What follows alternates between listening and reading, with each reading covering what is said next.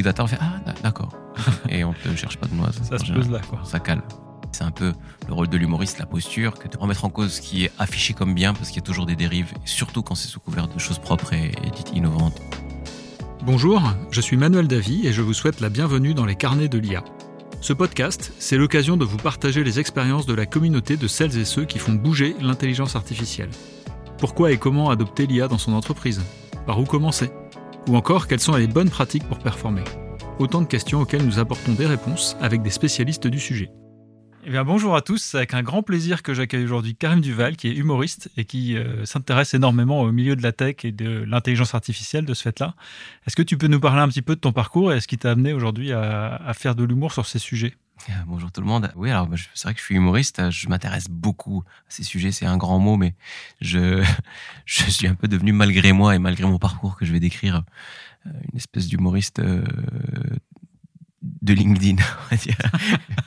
Donc je me retrouve à faire des, podcasts comme ça. Il y a des gens qui font des podcasts sur les sur l'amour et moi je fais des podcasts sur l'intelligence artificielle et, la tech. Mais donc euh, je suis invité beaucoup sur ces formats-là parce que oui, j'ai avant de devenir humoriste, euh, j'ai été ingénieur, j'ai fait des études d'ingénieur, de maths appliquées, j'ai même effleuré euh, hmm.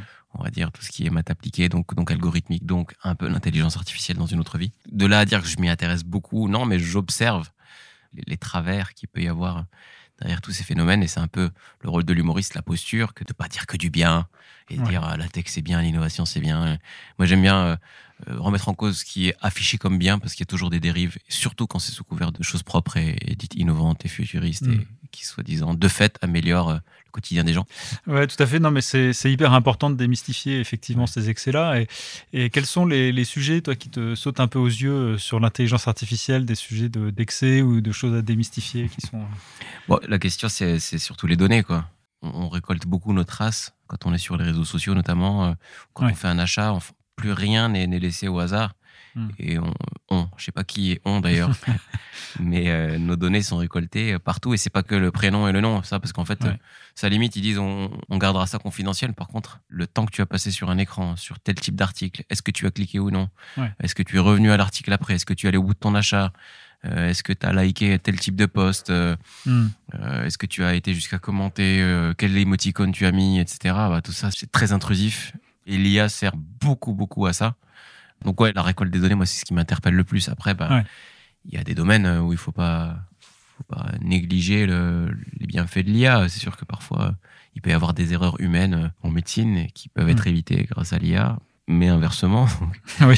Euh, on peut pas faire confiance à la machine sur n'importe quel usage. Voilà. Après, voilà, il y a tout le côté bullshit de l'IA qui est bien bien présent. Euh, on en met partout et on en met même là où il y en a pas et on dit qu'il y en a là où il y en a pas parce que ben glisser le mot intelligence artificielle dans un dossier de subvention qui va être traité par le ministère de l'économie et de l'innovation ou que sais-je, hmm.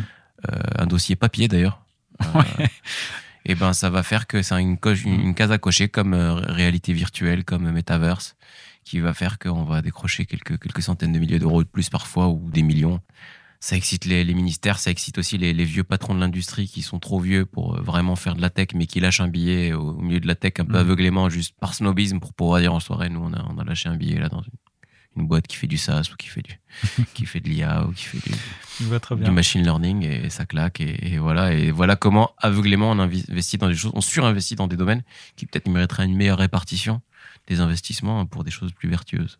Donc c'est nécessaire et peut-être même indispensable de se moquer de l'IA Bah oui, oui, bien sûr. Il faut s'en moquer, il faut se moquer des excès, des, aspects mm. caricaturaux. Je ne l'ai pas beaucoup fait encore. Je, je, pour l'instant, je mets des petites pointes. Euh, par-ci mm. par-là, j'invente des, des, applis euh, où le, le gars, il, il, brasse rien, il brasse du vent et, il dit que c'est basé sur une IA, ça claque. Quoi. Ouais je sais pas c'est quoi, c'est Uberteach, je crois, ou une vidéo comme ça que j'avais faite. Euh, la plateforme qui permet de trouver des profs remplaçants. Et bien sûr, il y a une IA qui mouline. Derrière, en vrai, c'est une règle de 3, mais. Faut pas le dire. Faut pas le dire, ouais. Un fichier Excel. dès qu'il y a un calcul, dès que tu dis big data tout de suite, Dès qu'il y a trois données, une formule, on peut dire que c'est l'intelligence artificielle. C'est presque comme les NFT ou, le, ou la blockchain. Ou, hmm. Quand tu dis big data, on fait Ah, d'accord. Et on te cherche pas de noise. Ça se pose là, quoi. Ça calme. Ouais. ok, très bien. Merci pour ces éléments. Ça nous amène à une première question euh, qu'on va maintenant écouter. Vous avez un message. Salut Karim. Dans une vidéo que tu as publiée récemment sur LinkedIn, tu parles des fois où l'intelligence artificielle s'est plantée et tu dis que ça te réjouit parce que tu as peur que l'humain se fasse remplacer par les IA. quels sont les plus beaux échecs auxquels toi tu as assisté? C'est une bonne question. Euh, les, les, échecs de l'IA, il y en a encore. Hein. Il y en a de moins en moins. C'est assez flippant, mm. mais il y en a. Alors, il y a un petit côté jouissif, bien sûr, parce que nous, les humoristes, on aime bien, on aime bien parler des échecs, on aime bien bah rire les gens qui tombent. Et surtout quand c'est l'IA, un truc qui peut menacer euh, jusqu'au propre de l'homme, c'est-à-dire le mm. rire, mais on, y reviendra. Euh, le, dernier exemple que j'ai en date, il m'a beaucoup fait rire. Cet été, en fait, j'ai fait, euh, j'ai fait une série de vidéos, euh, enfin une série, j'ai fait trois vidéos, vite fait, bien fait. Euh, pendant mes vacances, en fait, j'ai incarné un mec qui parle, qui fait des réunions alors qu'il est en vacances. Oui, j'ai vu ça. et il speaks bullshit English all the time. Il parle franglais tout le temps. with, with the, the, nine French, French guys in the meeting and the only British guy who obliges everyone to speak English. Donc voilà, j'ai fait un truc comme ça. Et donc, je parlais que comme ça.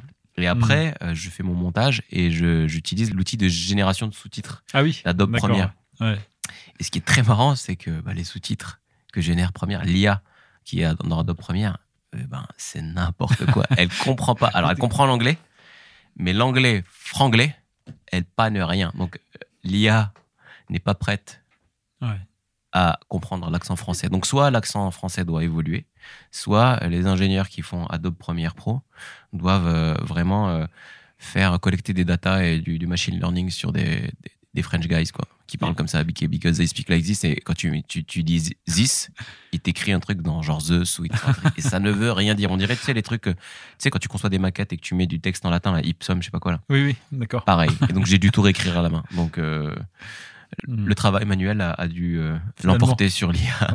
Alors que récemment, j'ai fait une vidéo sur Qatar où j'incarnais un, un, Qatari who was speaking like this, everyone. It was very easy to do subtitles. Donc, je sais pas si Adobe Premiere a mis le paquet sur les Qataris en disant il y a de la thune chez le Qatari, il faut que mon IA elle comprenne le Qatari parce qu'avec lui, mhm. ça doit suivre. Pourtant, il doit y avoir des petites mains pour générer des sous-titres au Qatar. Oui. au Bangladesh.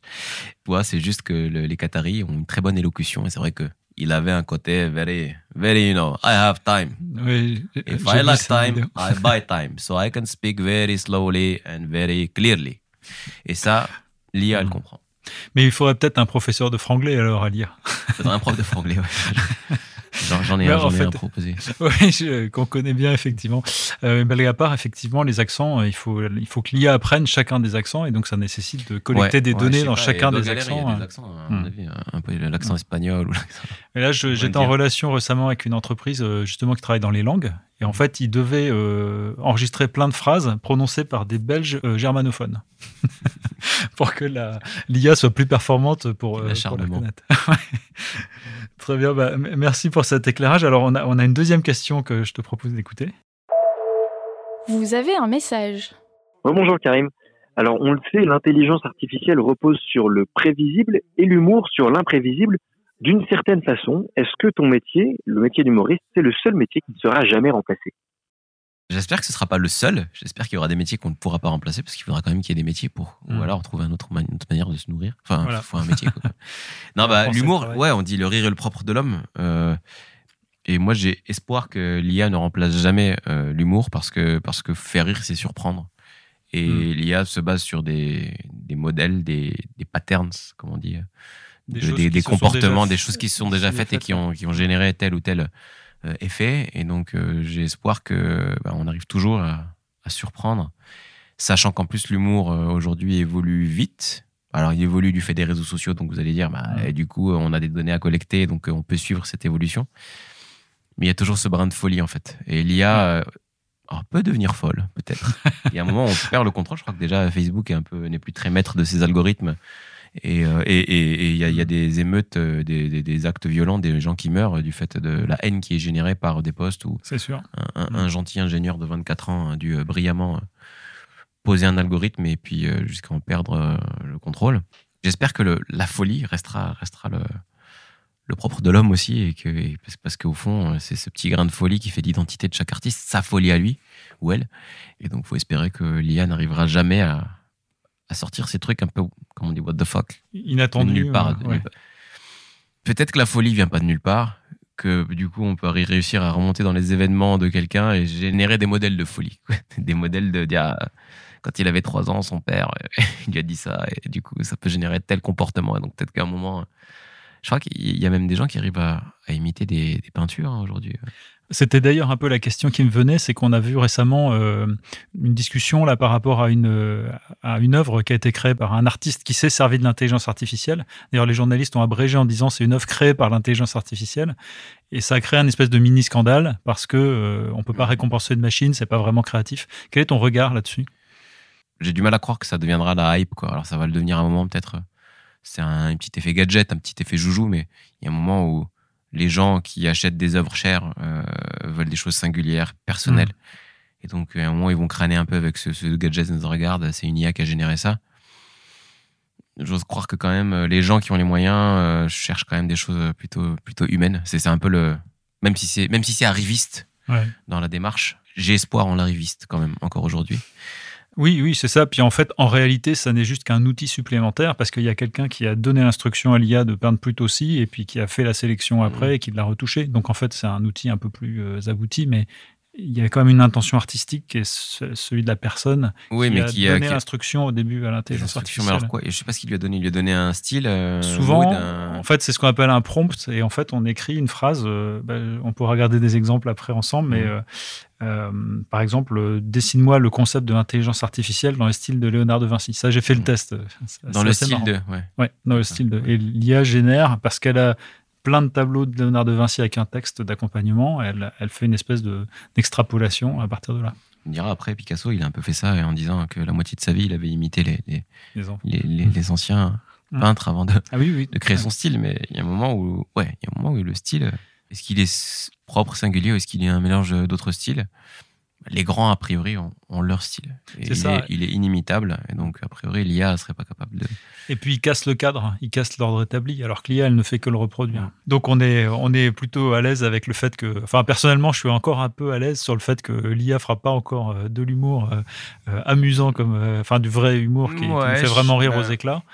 De l'humour au sens où au sens où les, les gens l'entendent. Après, de l'humour qui se consomme vite sur TikTok ou sur euh, ou sur euh, ou même des le stand-up se consomme beaucoup aujourd'hui. Et il y en a que ça ne dérange pas, qui sont contents de retrouver un peu euh, consommer de l'humour comme ça par kilo et, frénétiquement en regardant des, des, des bouts de stand-up d'une minute. ça peut devenir dangereux parce qu'il y a un moment où on regarde même plus pour rire. Mm. Il y a un moment où c'est de la consommation du stand-up qui est frénétique, systématique, et ça devient presque un canal d'information, le stand-up aujourd'hui. Les gens qui reprennent l'actu ou les tendances. Et c'est encore de l'humour, je sais pas. Pourtant, c'est drôle, hein, mais c'est juste pour dire qu'il y a un moment où euh, c'est aussi aux humoristes de pas, pas suivre un, formatage dans les blagues, dans les thématiques, dans la manière de faire, et, peut-être que comme ça, on arrivera à, à battre l'IA. Bah, c'est ce qui reste, je dirais, l'apanage de l'homme, c'est d'être capable d'inventer des nouveaux cadres, des nouvelles façons de faire. Quel est ton regard sur les algorithmes des plateformes où tu diffuses tes, propres contenus, comme notamment LinkedIn? Alors, je, suis trop petit euh, pour vraiment déceler des tendances. Euh, celle où je, suis un peu plus à même d'observer euh, l'effet d'un algo, c'est clairement LinkedIn. Premièrement, parce que c'est là où je suis quand même pas mal suivi et où je, toute proportion gardée, je suis le plus euh, vu, commenté, euh, suivi. même si après, je, moi, mon contenu, je le mets partout pareil. J'adapte pas mes vidéos. Euh, peut-être parfois, je change un peu la, publication elle-même. voilà, parce que Facebook, des fois, on est obligé de dire oui, oui, j'avoue, j'ai fait une vidéo LinkedIn pour dire aux gens, ouais, attendez, ça va, je sais que je vous parle, je vous parle en chinois là, mais sachez que je suis, j'en suis conscient. Mais à part ça, mes contenus sont les mêmes partout. Et l'effet n'est pas le même, alors du fait de la taille de la fanbase, mais pas seulement, j'ai l'impression que LinkedIn est un peu à l'image de, lui-même et, des gens qui y sont, et j'y suis d'ailleurs. C'est-à-dire, l'algo LinkedIn est très bon élève. Et il encourage le bon élève. Et donc, il y a des hmm. best practices sur LinkedIn. Le côté il faut commenter une publi est d'autant plus vrai et, rémunérateur hmm. en, en, retombée sur LinkedIn. Quoi. Et donc, les gens sont très scolaires, et moi le premier. Alors, hmm. très honnêtement, quand je lance une vidéo, je commente dans les deux heures qui suivent parce que il paraît que c'est bien de commenter dans les deux heures qui suivent, mais très honnêtement, c'est un plaisir que j'ai à commenter mes vidéos. J'adore ce petit ce truc parce que j'ai bossé dur pour sortir une vidéo. Je l'ai sous-titré avec une IA, euh, franchement, qui laisse à désirer. Et donc, le matin, quand je publie sur LinkedIn, c'est le premier réseau social où je publie parce que voilà, on publie à 8h30 à LinkedIn, je fais ça. Et j'adore, avec mon café, euh, commenter les, répondre aux commentaires. D'accord. Et je sens qu'il y a un effet. Mais je fais ça aussi en parallèle sur les, euh, autres réseaux sociaux, peut-être un peu moins assidûment, parce que j'en ai marre, j'ai fait ça deux heures sur LinkedIn. Mais j'ai pas l'impression que ça ait le même effet. Est-ce que je me trompe? Parce que c'est une histoire de fanbase ou de je sais pas, mais en tout cas sur LinkedIn c'est très scolaire et l'algorithme LinkedIn il est super euh, super prévisible lui-même quoi. D'accord, ce qui est une forme de, confort finalement. Et on a l'impression d'être moins pris au piège. Euh, jusqu'au jour où peut-être que ça changera ou que ce sera pas si simple. Euh, après, je me prends pas trop la tête moi sur ces trucs-là et peut-être à tort. Je sais qu'il y a plein de gens qui m'écrivent en me disant mais tu te rends pas compte l'audience que tu perds en faisant pas ci, pas ça, en mettant un lien dans ta publication, en, partageant plutôt qu'en commentant, machin.